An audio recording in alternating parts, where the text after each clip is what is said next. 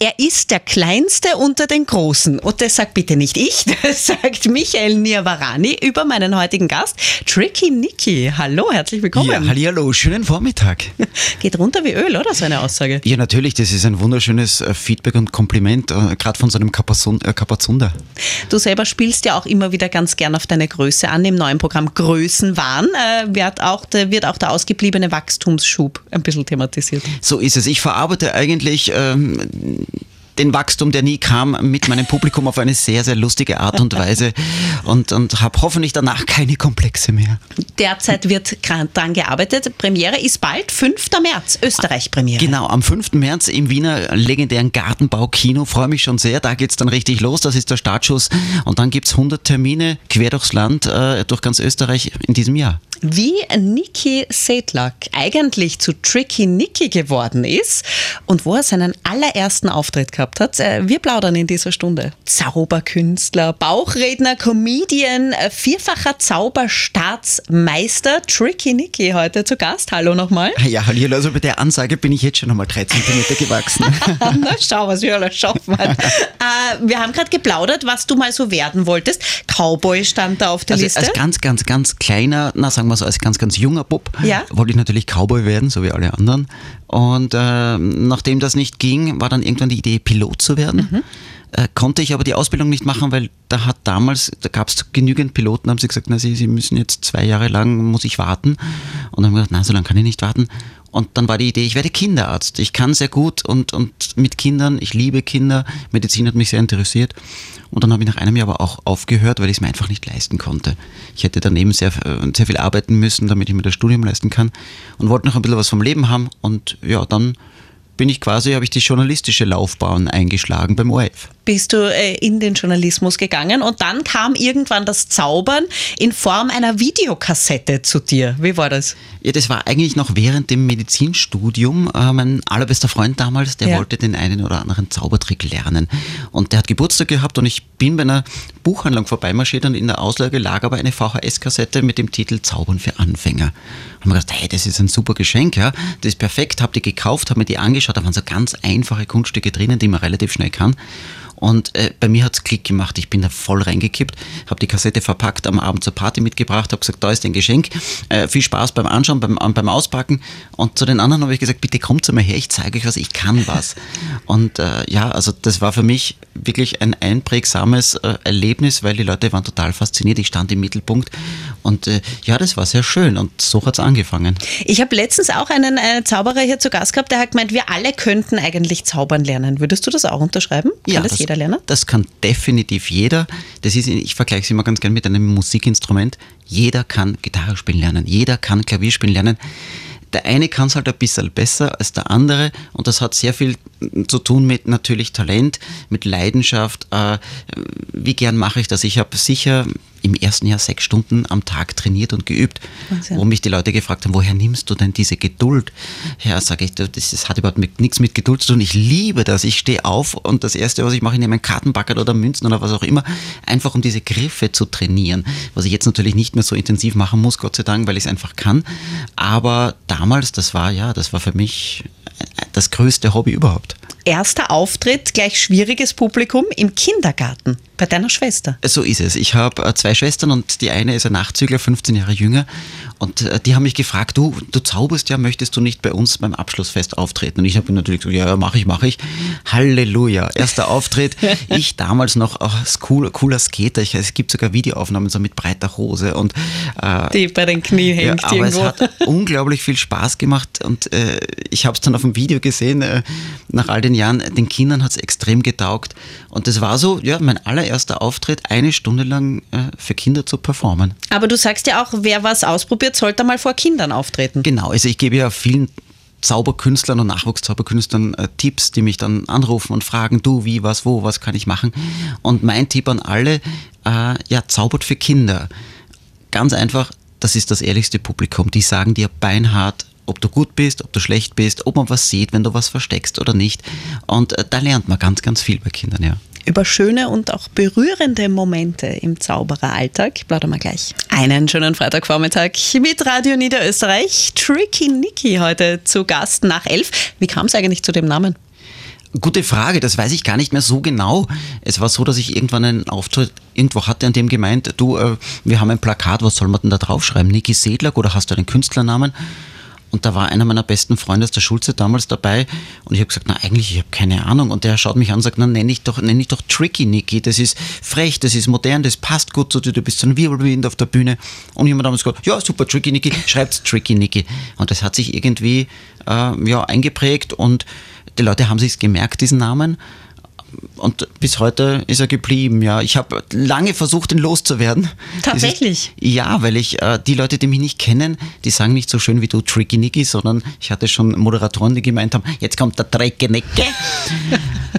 Und ich habe mich dann irgendwann gesehen, so mit 70 auf der Bühne als Tricky Nicky und gedacht, naja, ich weiß nicht, aber ach, ja, auf der anderen Seite, es passt einfach zu mir und, und es, ist, es ist gut so, wie es ist. Es hat sich mittlerweile eine, als Marke etabliert, ich krieg's auch gar nicht mehr los. Äh, du hast vorher schon gesagt, du liebst die Zauberei, du stehst gern auf der Bühne, du bringst Menschen zum Lachen, aber du berührst auch viele Menschen. Äh, da gibt es immer wieder sehr berührende Momente auch nach deinen Auftritten. Ja, das über all die Jahre ist das so oft vorgekommen und darum finde ich das so schön, wenn Leute wirklich live ins Theater kommen äh, und nicht einfach auf YouTube schauen oder, oder in den sozialen Netzwerken, weil du im Theater einfach extrem schöne Emotionen wecken kannst, wie eben Lachen, wie Staunen. Und äh, schön ist es dann, wenn zum Beispiel ist im Cabaret Simple vor ein paar Jahren vorgekommen, eine Dame zu mir kommt und sich nach der Show mit Tränen in den Augen bedankt für den Abend. Und ich habe mir gedacht, oh, schön, ich freue mich über das Feedback, aber dass man gleich so emotional wird. Und die hat mir dann erklärt, äh, dass sie eigentlich gar nicht herkommen wollte. Ihre Freundinnen haben sie gezwungen. Sie hat ein Jahr lang die Wohnung nicht verlassen. Sie hat Endstadium Krebs. Sie wird nicht mehr lange leben. Und sie möchte sich bei mir bedanken, weil sie hat seit vielen Jahren zum ersten Mal, seit drei Stunden, ihre Krankheit einfach komplett vergessen. Und das wird ihr nie wieder passieren. Und dafür möchte sie sich bedanken. Und dann steht man auf der Bühne und denkt sich auch so mit nassen Augen, Halleluja, ähm, ich, ich, ich zeige ein paar wunderschöne Zauberkunststücke, ich bringe die Leute zum Lachen, ich rede ohne meine Lippen zu bewegen und kann aber solche Emotionen wecken und äh, da denke ich mir, okay, für ein paar Momente mache ich diese Welt offensichtlich zu was Besserem, was Schönerem und das ist einfach ein sehr schönes und demütiges Gefühl. Mhm, ich wollte gerade sagen, wird man da selber dann auch dankbarer für das, was man auch machen darf eigentlich? Ja, definitiv. Also ich nehme das alles nicht für selbstverständlich. Ich habe das große Glück, äh, etwas machen zu dürfen, was ich A kann, was mir wahnsinnig viel Spaß macht. Ich kann davon leben und äh, ich tue damit eigentlich nur Gutes, weil ich Leute nur zum Lachen bringe, die ja, gehen aus dem, aus dem Theater raus und sagen, Hammer, wir haben jetzt drei Stunden mal all, alles rundherum vergessen. Wir haben wirklich nur lachen dürfen. Und Lachen ist für mich immer noch die, die, die beste Medizin. Lachen macht einfach gesund und wir sollten alle miteinander wieder viel mehr auf dieser Welt lachen. Tricky Nicky heute zu Gast nach elf. Entertainer und Bauchredner Tricky Nicky heute zu Gast nach elf. Bauchreden ist etwas, das fasziniert mich immer wieder. Bitte, wie lange braucht man, um das zu können? Dankeschön, es geht relativ ja, dann nicht so lange. Also, es haben jetzt alle Zuhörerinnen und Hörer nicht gesehen. Ich habe meine Lippen Nein, nicht bewegt. Die Lippen haben sich wirklich nicht bewegt. Ja, da bin ich auch ganz stolz darauf, weil da gibt es gar nicht so viele Bauchredner auf der Welt, die die, die Lippen wirklich gar nicht bewegen. Ähm, ist auch in Wirklichkeit nicht notwendig, weil die Leute meistens sowieso auf irgendeine Handpuppe schauen und wenn man die gut führt, dann hat ihr eigenes Leben und ihre eigene Persönlichkeit. Aber es ist einfach mein, mein Ehrgeiz, äh, meine Lippen wirklich nicht zu bewegen und ich liebe es, wenn dann Zuschauer kommen und sagen, wir haben so viele Bauchredner schon gesehen, aber du bewegst sie ja wirklich gar nicht. Aber wie lange hast du geübt dafür? Äh, das ist jetzt ganz schwierig zu sagen. Ich bin von den Zauberweltmeisterschaften 2006 heimgeflogen aus Stockholm und habe dort einen Bauchredner gesehen. Das hat mich fasziniert und ich habe mir gedacht, ich möchte wissen, kann ich das auch? Und das hat eigentlich nur so als Hobby für mich wieder mal, so wie die Zauberkunst begonnen. Und ich habe ja ein paar Wochen einfach für mich geübt, als Autodidakt beim Autofahren versucht, Dinge zu kommentieren, ohne meine Lippen zu bewegen, habe mich dabei selber im Spiegel beobachtet, also nicht beim Autofahren, habe einfach Hoffentlich. habe mich selber gefilmt, wie ich Texte gelesen habe und habe geschaut, okay, wo bewege ich meine Lippen, wo nicht, welche Buchstaben sind schwer, welche sind unmöglich, welche sind einfach. Und es ging bei mir relativ rasch. Also ich hab, bin sehr schnell damit einmal auf die Bühne gegangen, um es auszuprobieren. Und es hat einen unfassbaren Impact gehabt. Und es hat bei mir alles wieder verändert, weil die Leute auf mich zugekommen sind äh, und gemeint haben, du, wir wollen dich, wir haben eine Firma in Gala, wir wollen dich als Bauchredner engagieren. Und ich habe gesagt, Moment einmal, nein, nein, ich bin Zauberkünstler, ich bin kein Bauchredner, das mache ich nur für mich. Nein, nein, nein, zaubern kannst eh auch, aber Bauchredner wäre so. Und äh, das hat mir gezeigt im Laufe der Zeit, dass die Emotion des, des Lachens noch viel stärker ist als die des Staunens. Und so ist diese Kombination geboren worden, Zaubern, Bauchreden. Und dann kam natürlich die Comedy dazu, weil übers Bauchreden war ich gezwungen, lustige Texte zu schreiben. Und es kann jeder lernen. Es ist gar nicht so schwer, wie man glaubt. Na gut, wir üben das mal. Äh, du machst das jetzt schon sehr lange, bist jetzt dann wieder mit neuem Programm unterwegs, Größenwahn. Bist du nervös, bevor du auf die Bühne gehst? Na, witzigerweise, ähm, ich kann mich nicht erinnern, je nervös gewesen zu sein. Ich meine, das war ich sicher in den Anfängen aber bin ich gar nicht. Ich bin manchmal aufgeregt, einfach äh, weil ich gewisse Dinge natürlich nicht steuern kann. Wenn zum Beispiel eine Fernsehaufzeichnung ist oder so, dann, dann, dann bin ich aufgeregt. Äh, passt das Licht, ja, äh, fällt eh nichts aus. Äh, sind die Zuschauer, die ich auf die Bühne hole, gerade in dem Moment für den Abend optimal und so weiter und so fort. Aber ich bin nicht nervös, weil für mich ist die Bühne das sicherste Ort auf dieser Welt weil ich weiß, da oben kann mir nichts passieren.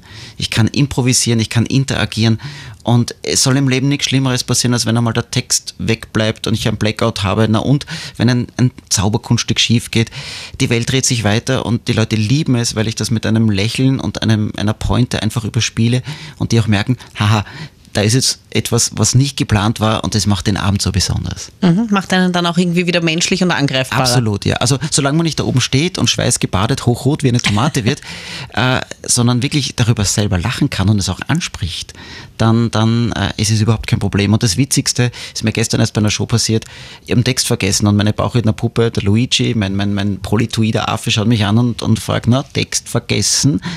Riesenlacher beim Publikum und dann fange ich an mit der Puppe zu diskutieren, wer jetzt eigentlich schuld daran ist und wer eigentlich jetzt dran ist. Und man bricht dann so aus diesem System aus und äh, für die Leute ist es halt was ganz was Einzigartiges an diesem Abend und das macht es dann aus. Wir plaudern gleich noch weiter. Bis zwölf ist er noch da. Tricky Niki, heute zu Gast nach elf. Äh, wir haben schon plaudert übers Bauchreden, übers Zaubern. Eine Sache, die dir noch sehr am Herzen liegt, du wohnst jetzt seit zehn Jahren in Niederösterreich, ist das Regenbogental, das du seit Jahren aktiv auch unterstützt. Das ist richtig. Es ist ein wunderschöner Ort mit ganz lieben Menschen in Leobersdorf äh, zu Hause nach einer Show kamen ein paar Menschen auf mich zu und haben gemeint, Niki, wir haben dich jetzt ein Jahr, Jahr, lang beobachtet, du wärst genau der Richtige, würdest du uns unterstützen? Und ich kannte das Regenbogental nicht, habe mir das dann äh, zwei Tage später live angeschaut vor Ort und habe mich sofort in diesen Ort verliebt. Also die kümmern sich einfach liebevoll und sehr professionell um Kinder, Jugendliche, Familien bei Schmerz, bei Trauer, bei Tod, äh, arbeiten ganz viel mit, mit Tieren, haben sehr viele Pferde dort, Pferdetherapie. Und äh, für mich war das so ein Wow-Moment, und seitdem, seit über zwei Jahren, unterstütze ich die mit allem, was ich habe. Ich bin bei jeder Show habe ich eine Spendenbox mit dabei, sammle Geld, äh, organisiere Spendengalas. Ähm, wir organisieren jetzt gerade das, die Jubiläumsfeier im Juni im Regenbogental. Also wer Lust und Laune hat, schaut einfach vorbei. Es ist wirklich wunderschön dort. Ist das für dich auch was Selbstverständliches, was zurückzugeben? Ja, es ist erstens was Selbstverständliches und zweitens ist es für mich die Möglichkeit, Danke an dieses Leben zu sagen, weil es ist meine Möglichkeit, etwas zurückzugeben.